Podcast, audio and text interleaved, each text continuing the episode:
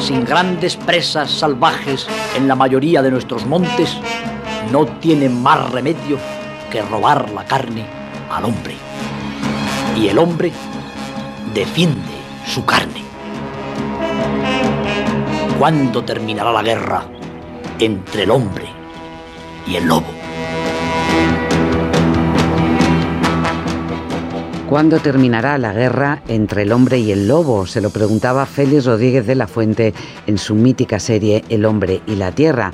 Lo cierto es que la guerra continúa, pero quizá es posible encontrar la manera de firmar una tregua que respete tanto a las manadas de lobos, que no dejan de crecer en toda la península ibérica, como al ganado.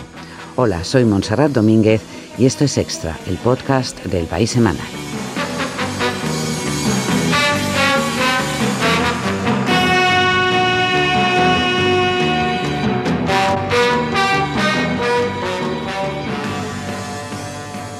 Pablo de Llano, muy buenas. Hola, muy buenas, Monse. ¿Cuántos lobos hay en España? En España ahora mismo se calcula que hay alrededor de 3.000 ejemplares. No es tanto, ¿no? Es mucho si tenemos en cuenta la, situación dramática en la que estuvo el lobo en la década de los 70 por aquel tiempo eh, llegó a, bajar la cantidad de lobos en la península a menos de 500 ejemplares, o sea que se ha multiplicado por 6 en las últimas cuatro décadas. Es una gran noticia. ¿Y por qué? ¿Por qué se han multiplicado? Porque ahora se les eh, protege, es verdad que tienen algunos santuarios, pero también es verdad que salen de los santuarios y se van a cazar. Cierto. Los expertos con los que, con los que hablé para el reportaje eh, me señalaron dos factores determinantes para la repoblación del lobo. Uno, la prohibición de los venenos. Eh, se, utilizaban mucho, se utilizaba mucho en España el veneno para acabar con el lobo y eso lo melló muchísimo a, este animal. Y además de la prohibición de los venenos, eh, la reaparición en los montes de animales que son presa del lobo, como pueden ser el jabalí, el corzo, el ciervo, que son animales que, que, bueno, que resurgieron mucho en las últimas décadas. El lobo encontró alimento, desapareció el veneno y, entonces el, animal se fue recuperando y fue eh, recolonizando zonas de España de las que había desaparecido. ¿no? Ahora está, eh, ya llega hasta las, hasta las montañas de Madrid el lobo. Ajá, pero sigue habiendo una tensión palpable entre los conservacionistas y quienes quieren que el, que el lobo encuentre su hábitat y los ganaderos que se sienten amenazados. ¿no? Claro, por ejemplo, eh, Ávila es una provincia en la que prácticamente llegó a desaparecer el lobo y ahora ha regresado. ¿Qué sucede? Que, el, territorio de Ávila ha cambiado mucho en sus usos del suelo, los ganaderos eh, se habían perdido la costumbre de tener, eh, de estar atentos a la posibilidad de que el lobo atacase y el lobo reaparece.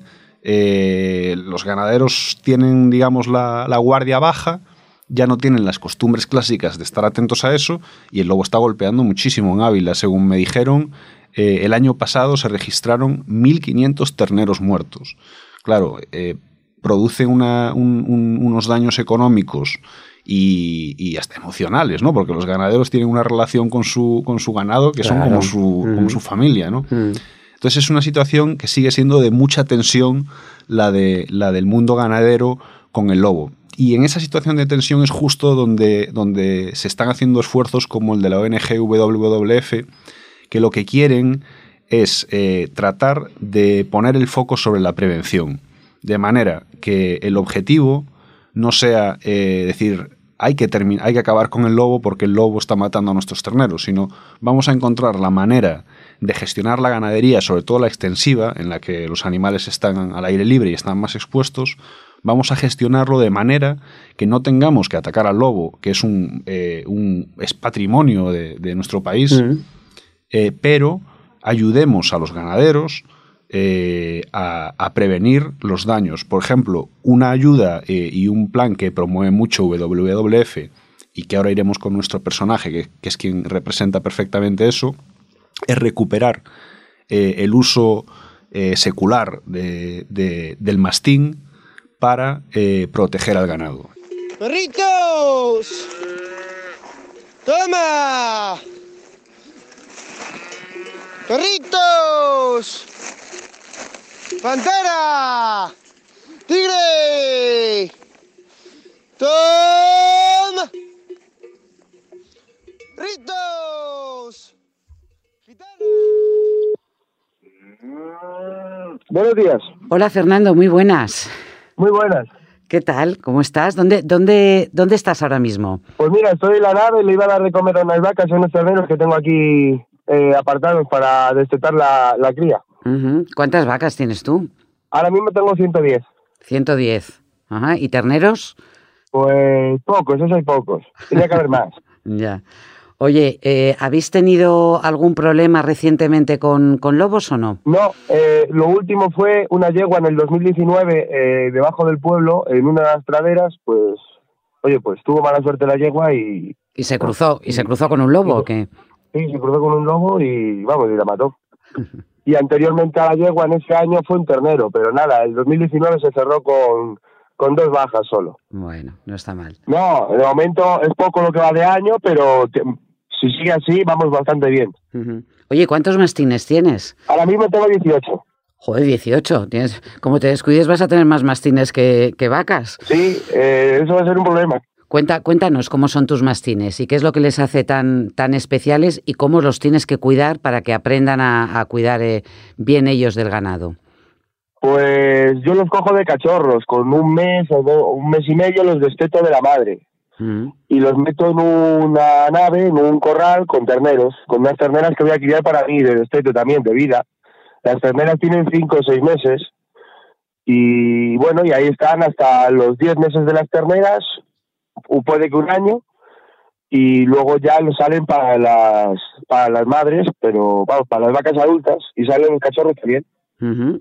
Y ahí ya empieza un poco el periodo crítico, porque tienes que, que darle de comer, estar con ellos, porque son cachorros y se pueden extraviar, perder, incluso te los pueden robar porque el cachorro no sabe, no identifica el dueño de no, y, y se puede ir con otra persona. Oye, los mastines son, son animales grandes que puede pesar un adulto, 40 kilos, 50. Hombre, yo, yo he tenido mastines de todos los pesos. Sí. Está en 60 kilos y luego he tenido uno de 80. Y, y yo sigo teniendo, que O sea, ta- 80 kilos. Pues es casi tan grande como la vaca, ¿no? Hombre, son, son buenos, pero no por mucho no por mucho tamaño va a capturar el lobo ni a matarlo ni nada. No, no, pero, único ¿cómo- que- pero, pero se atreven porque yo los mastines lo- eh, pensaba que era una raza más bien tirando a bonachona, ¿no? No, eh, tienen dos caracteres. Con las personas se llevan muy bien, depende de las personas. Ellos también son capaces de identificar que una persona le quiere hacer daño o no. Y si vas con esa actitud de hacerle daño, mejor no te acerques, porque eh, aunque sean buenos, son, son fieros también. Los lobos no se atreven con ellos, ¿verdad, Fernando? Bueno, no, no es que se atrevan, es que el lobo también rehuye el enfrentamiento y, y acercarte a una ganadería donde te salgan ladrando 11, 12 mastines como los tengo separados ahora, oye, pues da respeto. Eh, anteayer tu madre vio a, a un lobo, me contaste antes, ¿no? Eh, era de noche, sí, e- ella lo vio, eh, vamos, ella fue a dar un paseo a ver unas vacas y a, dar- bueno, a hacer un paseo por ahí por entre ganado y, y bueno, escuchó un aullido y ladrar los perros, ladrar los perros, se acercó, ella lo contaba con un miedo, dice que hacía mucho que no los escuchaba y que le contestaban otros lobos de más arriba y que gruñían y los perros ladraban y como tengo las vacas en dos grupos, tengo perros separados también, ladraban allí, ladraban aquí y ella tenía lo peor, ella esperaba ya que, que no salía, que, que había alguna baja. Pero de momento no, no, vamos, no, no hemos tenido nada. Ujú. Debieron ser que lo sacaron bien, o sea, lo sacaron bien los lobos y, y no en toda la ganadería. Mm. Oye, Fernando, tus padres, Pepe y Luisa, son ganaderos también, eh, pero ellos, la relación que tienen con el lobo es diferente, ¿no? A la que tienes tú. Sí, eso sí, vamos, de toda la vida mi padre se crió con ovejas en la sierra, desde los 14 años estuvo cuidando un rebaño, eh, hasta los cincuenta y tantos, bueno, hasta los treinta y tantos que vendió las ovejas y puso vacas, y pero sí, ha estado toda la vida y que el lobo es malo y el lobo nada más te viene a hacer daño, te mata la, la ganancia tuya y tú no puedes hacerle nada. Y aunque mates al lobo o reclames el dinero, nunca te van a dar el valor de, del, del animal perdido. Entonces ellos, el lobo es malo, es malísimo, no lo quieren ni ver. ¿Qué opinas del lobo, papá? Pues el lobo que es malo, un animal malo. Porque a mí me mató ovejas cuando las tuve. Y ahora las vacas, pues suma y sigue. Vendí las ovejas, dejé las vacas y me ha matado ternero, lo mismo. Y a consecuencias de eso, pues he tenido que, que tener mastines para que lo espante. Porque matar no lo matan. Porque nunca lo cogen. Pues el lobo, mm, que hubiera menos, estaríamos mejor. Porque a cuenta de ello yo tengo que tener 12 mastines con, con 80 vacas, porque si no, no me dejaría un ternero. Por un lado, siempre ha habido lobos y se muere un animal en el monte y si no se puede recoger, está bien que haya un lobo y que se lo coma, que no quede allí. Pero, pero que matan mucho y no es bueno.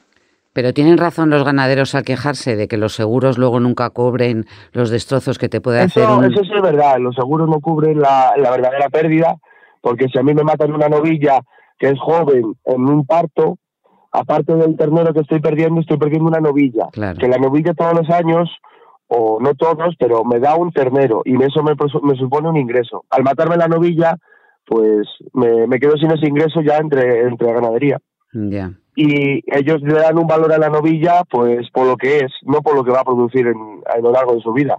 Oye, que a lo mejor también a la novilla le da un infarto, pero, ya, ya. pero vamos, que no. ¿Y os gustaría tener más, digo a los ganaderos, cuando te juntas con otros de la, eh, de la zona, ¿qué, qué tipo de ayudas os gustaría tener? Hombre, yo quiero una, ah, bueno, yo quiero una. A mí me, me gustaría que estuviese la de la prevención al mastín, vamos, al lobo.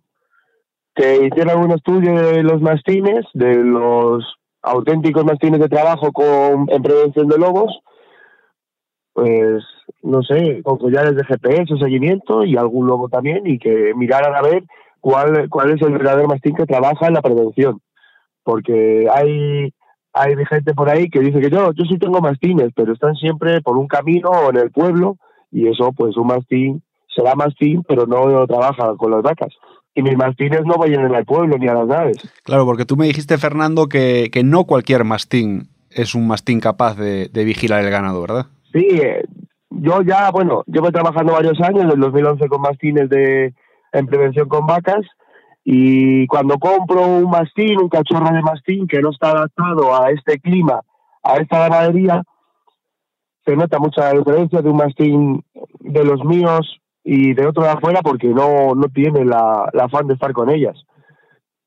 Hace poco traje unos, cachorros, unos cachorros de ahí cerca de León, mucha estampa, muy bonitos, pero le falta pues eh, la, la actividad ganadera.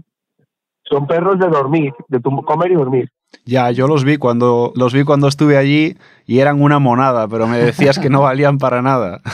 No, no, es que no, eh, tenía a los otros, los atigrados al lado de ella, vamos, al lado de esos en la misma camada, y es que eran perros distintos. Unos se Sí. dedicaban a jugar con trabas y los otros no los molestes, que ellos se van a una esquina y no quieren que le toques. De hecho, era, era un día en el que estaba nevando y hacía mucho frío y yo me fijé y, y bueno, y Fernando me lo, me lo señaló también que los mastines más bonitos, los cachorros de mastín más bonitos, no salían del, del establo al exterior con los terneros, porque hacía mucho frío, se quedaban en el límite los pobres, Acurrucados, los pobrecitos. Y los otros, los que Fernando le llama tigrados, que son los suyos, sus propios cruces de allí, eh, estaban fuera, en la nieve, junto con los terneros, ¿verdad, Fernando?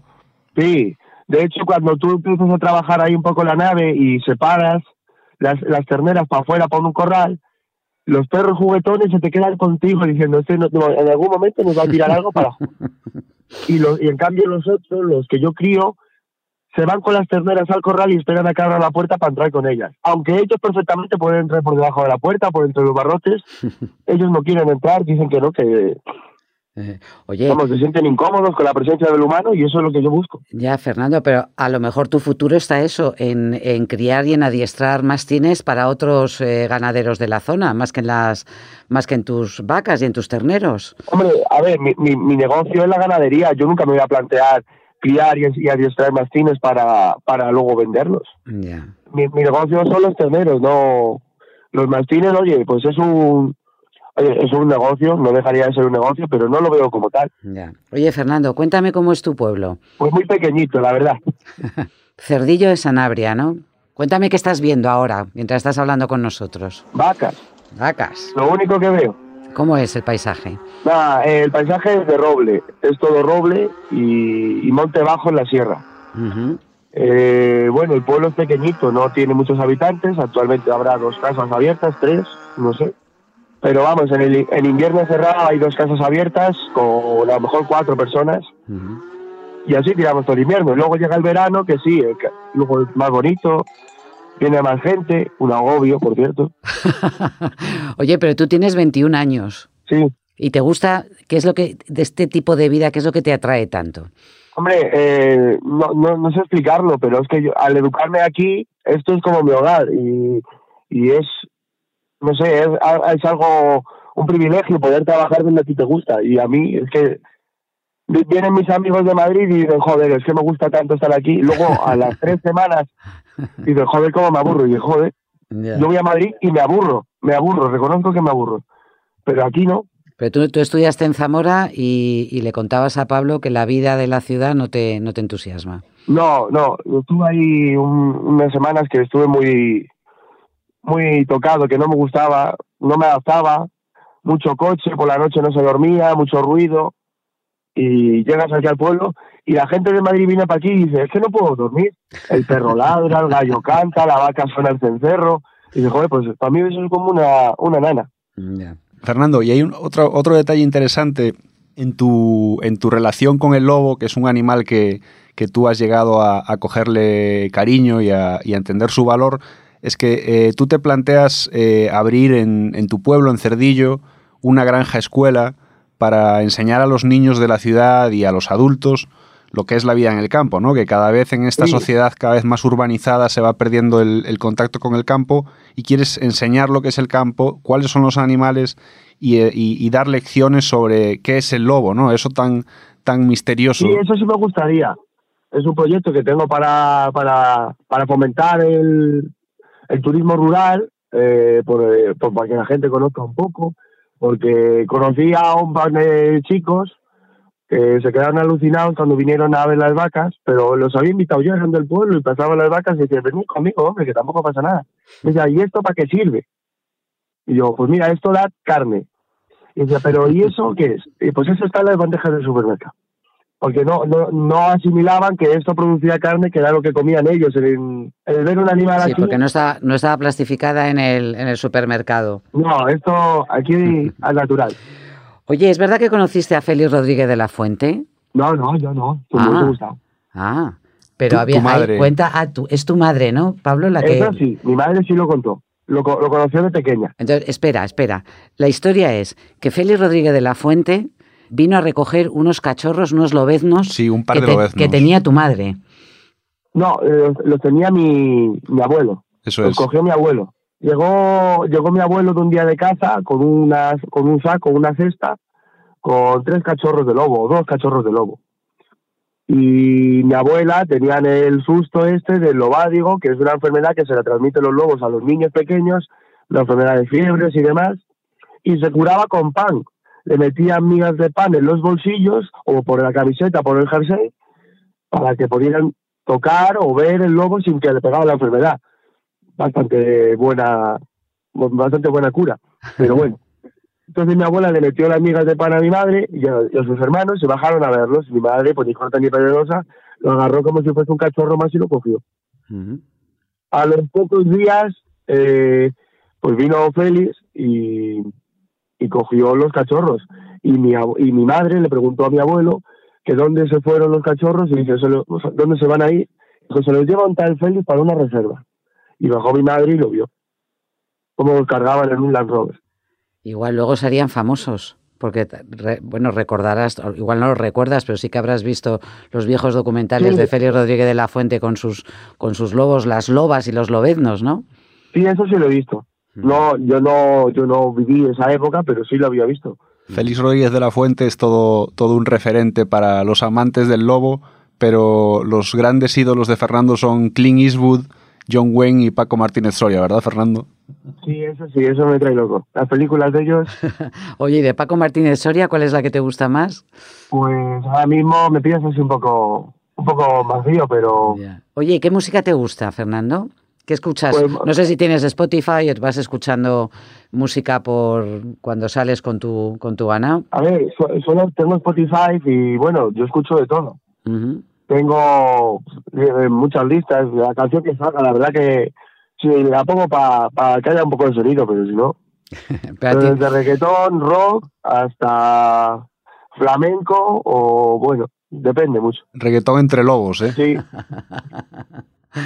Bueno, pero lo, lo interesante es que no te da miedo la, la soledad. no, de hecho me gusta. Mm. En la soledad no te cabreas con nadie, nadie te molesta. Si tienes la suerte de que dejas el móvil en casa porque se te ha olvidado, entre comillas, vienes a la hora que tú quieras y nadie te molesta. Y te estaba buscando, ¿ah? No sabía. El miedo es el de tu madre, Fernando, que Luisa eh, teme que, que no encuentres a, a ninguna, a ninguna novia Sí, que quiera vivir en el monte entre vacas y lobos. sí, eso es, bueno, eso supongo que lo tendrán todas las madres, de que mi hijo se va a quedar soltero y que no saben cómo. Pero mi madre es que se va, va un poco de las manos. Ella me decía, pero ¿cómo, cómo él va a estar en una discoteca eh, y le va a decir a una chica, sí, yo vivo en el monte ahí cuidando unas vacas entre lobos, pero ¿qué va a decir ella? No, es que, es, es que no te puedes presentar así tampoco. Entonces, ¿cómo te presentas? Yo dejo lo de la ganadería pues para un segundo plano. Para otro día, ¿no? Oye, Fernando, de todas formas tienes 21 años. Anda que no te queda tiempo Sí. ¿eh? para encontrar eh, pareja o, o a quien quieras. Prisa tampoco tengo, la verdad que no, no es algo que me corra prisa. ¿eh? Oye, Pablo dice que eres un vaquero del siglo XXI. ¿eh? Y nos ha gustado mucho charlar contigo y que nos cuentes lo que estás haciendo y cómo recuperar. Los mastines los estás recuperando, pero hace, hace décadas que convivían con los ganaderos y, ayudaban a, a mantener eh, lejos al, al lobo. Así que mucha suerte con tu, con tu proyecto, con tus mastines y te dejamos con tus vacas y con tus terneros.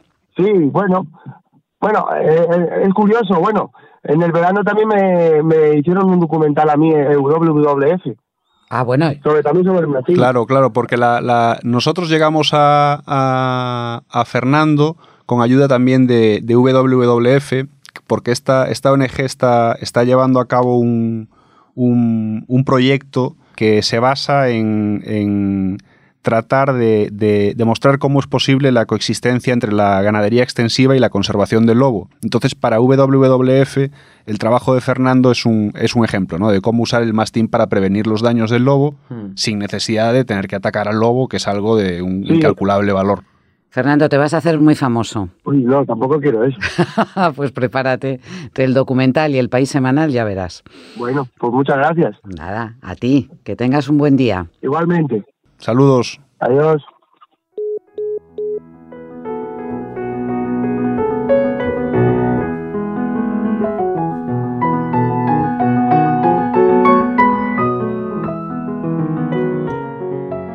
Además de los mastines y los lobos, en este nuevo número del País Semanal hablamos con Martín de la Puente.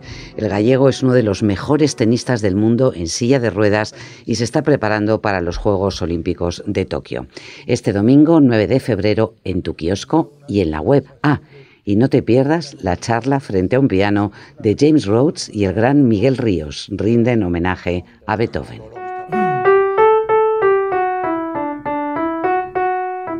¿Has compuesto tú? es, es Es mi tuyo, tío, ¿no? es de mi tío. Fue uno de los que lo cambió todo. Fue como claro. los Beatles. Claro, Pues, exacto, ¿sabes? Fue- exacto. Tarariririrorara, taraririririri. El canto alegre del que espera un nuevo día. Hasta la próxima semana.